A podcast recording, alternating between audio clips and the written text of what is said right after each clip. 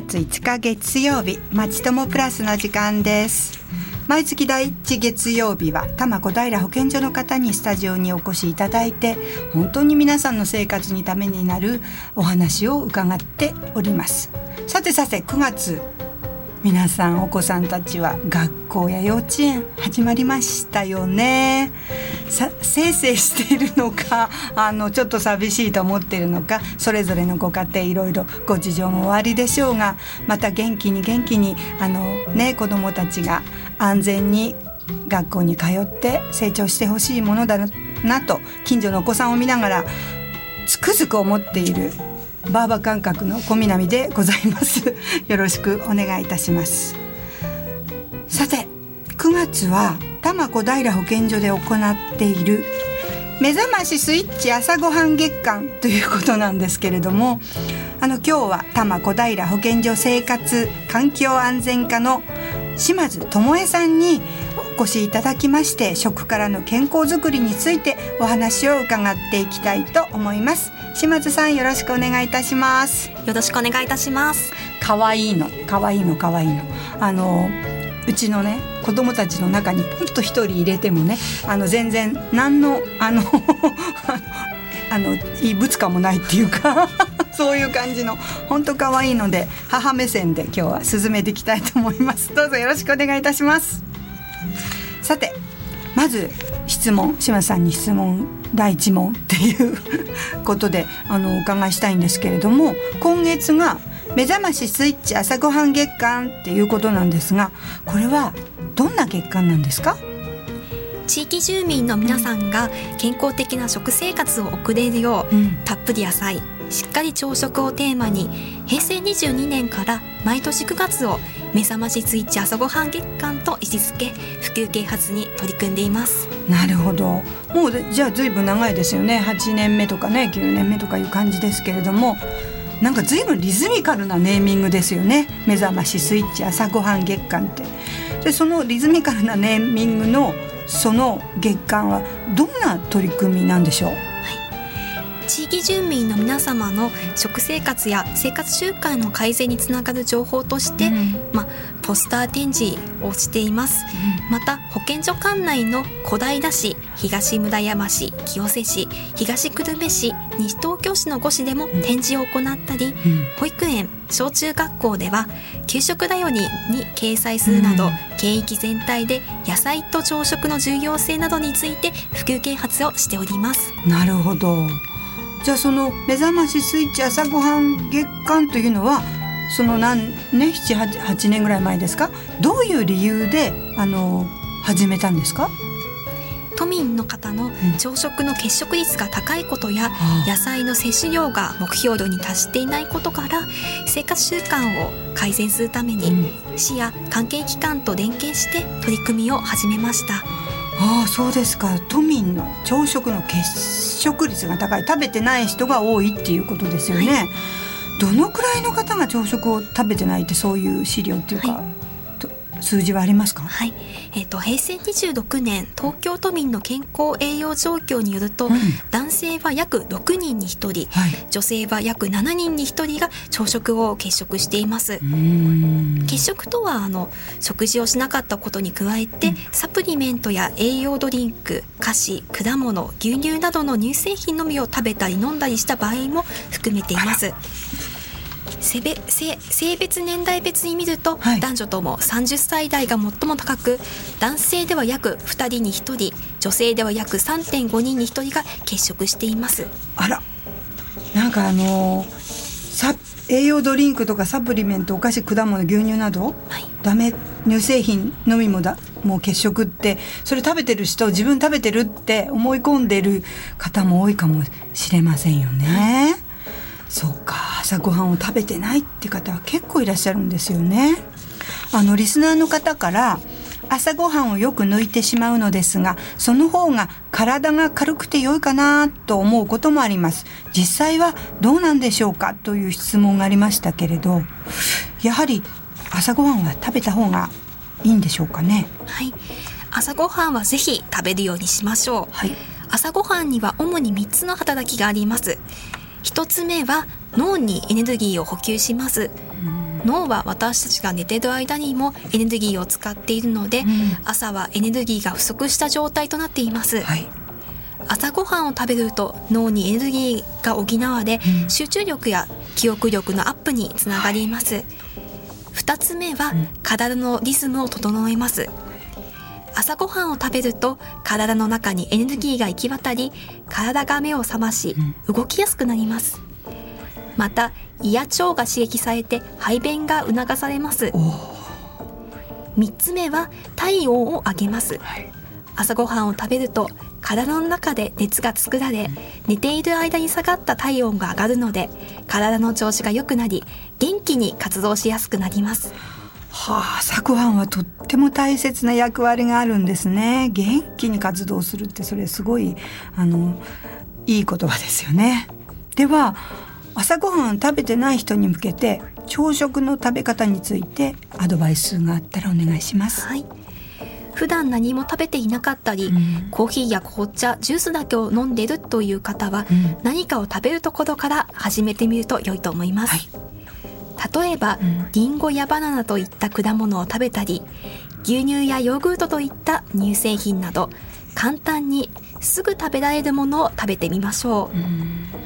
またご飯やパンといった主食だけを食べている方は、はいはい、ご飯でしたら納豆や卵を食べたりパンでしたら牛乳も飲むなど主食に一品増やしてみましょう。なるほど。朝ごはんの役割食べ方がなんかよくわかりましたではあと一つ朝ごはんのことは分かったんですけど都民の野菜の摂取量が目標量に達していないってねおっしゃってましたけれど私たち野菜が不足してるんですか？はい。生活習慣病の予防のために、1日に摂りたい野菜の量は成人で 350g 以上ですが平成26年東京都民の健康栄養状況によると、うん、1日に野菜を 350g 以上食べている人は男女ともに約3人に1人という結果でした。性別年代別に見てみると、うん、男性では20歳代女性では30歳代で最も少ない最も摂取量が少ないという結果でした。20代30代の皆さんは特に意識して食べるようにしましょう。あら20代30代。我が家にもいます。私の目の前にもいます。とかって言って。はあ一日に食べたい野菜の量は 350g3 人に1人しか取れてない。ではなぜ 350g なんですか？国民栄養調査のデータをもとに野菜をどれだけ食べれば、うん、カリウム食物繊維、はい、ビタミン A ビタミン C、はい、ビタミン E といった抗酸化ビタミンなどの栄養素を十分に確保できるか分析を行った結果、はい、350g という数字が出されました。野菜をしっかりと食べることは、うん、高血圧や糖尿病などの予防にも役立つと報告されています。そうなんだ。はい。また野菜はえーと、かぼちゃやほうれん草などといった色が濃い緑黄色野菜と玉ねぎやもやしなどといったその他の野菜に分類することができます。特に緑黄色野菜は重要なカルシウム源になることから 120g 以上食べることが目標とされています。はあ高血圧とか糖尿病とかその生活習慣病予防のためにも野菜を 350g 食べることが大切なんですね。よくわかりました。でも具体的にね 350g って言ってもちょっとわからないんですけれどどのくらいの量ですか？生の状態で両手に1杯が 350g の目安です、はあ、皆さんちょっと両手出して見てみて。はい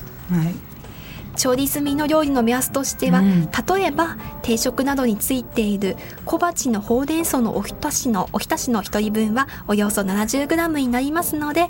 1日に小鉢を5から6皿食べるとおおむね 350g となります。ごやす5皿を目安に食べてみましょうほうれん草ばっかりっていうわけにはね ほうれん草5皿はちょっと無理かもしれないけどいろんなものをあそうやって言われるとあのよくわかりますね。で野菜をしっかりと食べたいと思ってるんですけれども毎日続けるとなると特に若い人なんかはねハードルが高いかなって思いますけれどその1日 350g 以上の野菜を食べるためのコツとかありますか？炒めたり茹でたりなど加熱すると傘が減るので、うん。はいはい、生野菜よりたくさん食べることができます。そうですよね、うん、味噌汁やスープなどの汁物を具沢山にすることもおすすめです。なるほど。忙しく時間がない時は冷凍野菜を使うことも良いと思います、はい、また休日の時間がある時に玉ねぎや人参などを細かく刻みひき肉と一緒に炒めたものを小分けに冷凍します、はいはいうん、それを平日に解凍してドライカレー野菜炒めオムレツなどいろいろな料理に使うことができます。なるほど。なんかやってらっしゃる感じがしますよね。ね島根さんやってる？やってるでしょ？はい。偉い。で野菜が苦手なお子さんってねあの皆さんのうちもねたくさんいると思うんですけれどもお子さんにも野菜を食べてもらうにはどうしたらいいでしょうね？はい野菜が苦手なお子様には調理方法を工夫してみてはいかがでしょうか、う苦手なピーマンを細かく刻みハンバーグの具として使ったり人参をミキサーにかけ滑らかにして、ホットケーキミックスに混ぜておやつとして食べても良いと思います。また地域で採れる野菜を使ったりお子様と一緒に育てた野菜ですと苦手でも愛着を持ち美味しく食べることができますなるほどそういう手もありましたか。でも忙しくてね時間がなくてスーパーでねおかずやお弁当を購入して食べたり外食をするリスナーの方もまあねあのいらっしゃると思うんです。そのような時に外食する時に野菜をたっぷり食べる方法ってありますか？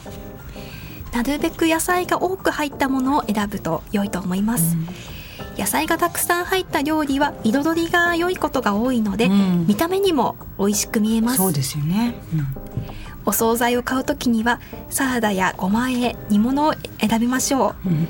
また外食をする時はパスタなど単品のメニューではサラダなどを加えたり丼、うん、物などは具に野菜が多く入ったものを選んでみてはいかがでしょうか、はい、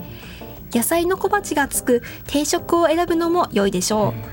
また野菜メニュー店に行くこともおすすめします。あら野菜メニュー店。あの多摩小平保健所で普及を進めているんですよね。まだご存知ない方にどんなお店なのか説明していただけますか、はい、もうその外食の時の今の、はい、今の野菜を食べるあのお話が私はすごいすごい一番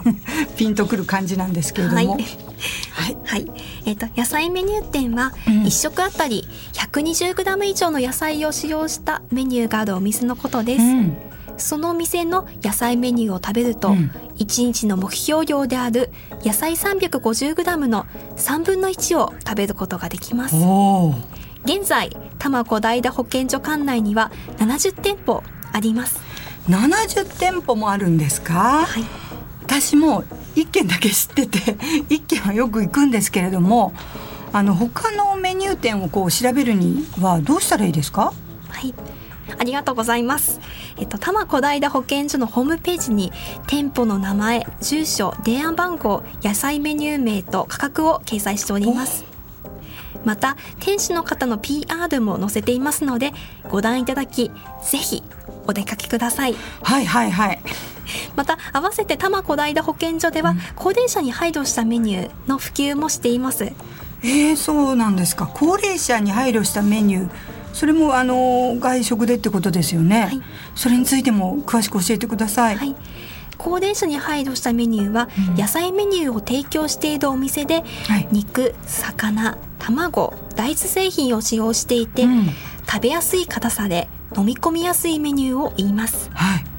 高齢者に配慮したメニューを提供するお店を活用していただくことで、うん、高齢者の方の低栄養を防ぐことに加え、うん、お店まで歩くことで運動にもなります。なるほど。人とのコミュニケーションも増え社会との関わりを持つことにもつながります。なるほど。そうそうですね。じゃあ高齢者に配慮したそのメニューのあるお店も野菜メニュー店ということなんですね、はい、じゃあそこに行くと親子供夫婦孫 っていう本当に家族全部3世代にわたって楽しく食事をすることができるんですよね。はい毎日を元気に楽しく過ごすために食事は大切な役割がありますけれど私たちはどのような食事を食べればいいんでしょうね。その外食のことはまあよく分かったとしても。この後詳しくこの後ね詳しくお話を聞かせてくださいね、はい、その前に島津さんからのリクエストで一曲おかけいたします。ドリームズカムトゥルーであなたにサラダ。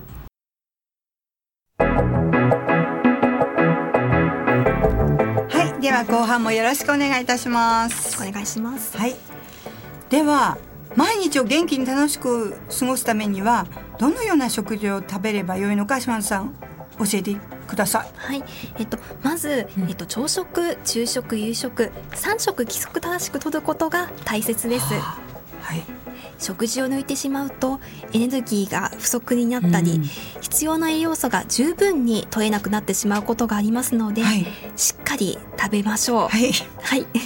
またご飯パン麺類といった主食、うん、肉魚卵豆腐などのメインのおかずとなる主菜野菜果物などのおかずとなる副菜、うん、味噌汁やスープといった汁物が揃ったバランスの良い食事を食べることが基本となります。なるほど、はい。食品に含まれる栄養素の種類と量は食品ごとに異なりますので、うん、好きだからといって同じものばかりを食べるのではなく様々な食品を食べることが良いでしょう。様々なね。はい、はい、で朝食朝食昼食夕食の3食規則正しく食べることが良いとのね今おっしゃいましたけれども帰宅時間がね遅い時は深夜に食事を食べがちになりますよね。でしかも空腹の反動からお腹いっぱいになるまで食べてしまうこともあると思うんですけれど、はい、リスナーの方からも悪いと分かっていながらよく深夜に食事をしてしまいます。いっそのこと食べない方がいいのでしょうか？という質問がありましたが、はい、なんか良い食事の食べ方みたいなのがあったら教えていただけますか？はいできるだけ深夜に食事することも、まあ、あの控えた方が良いんですけれども、うん、深夜に食事を食べるとうん、えーと、消化されないうちに寝てしまうことが多く、はい、体内に脂肪として溜め込まれてしまうため肥満の原因となります。怖はい。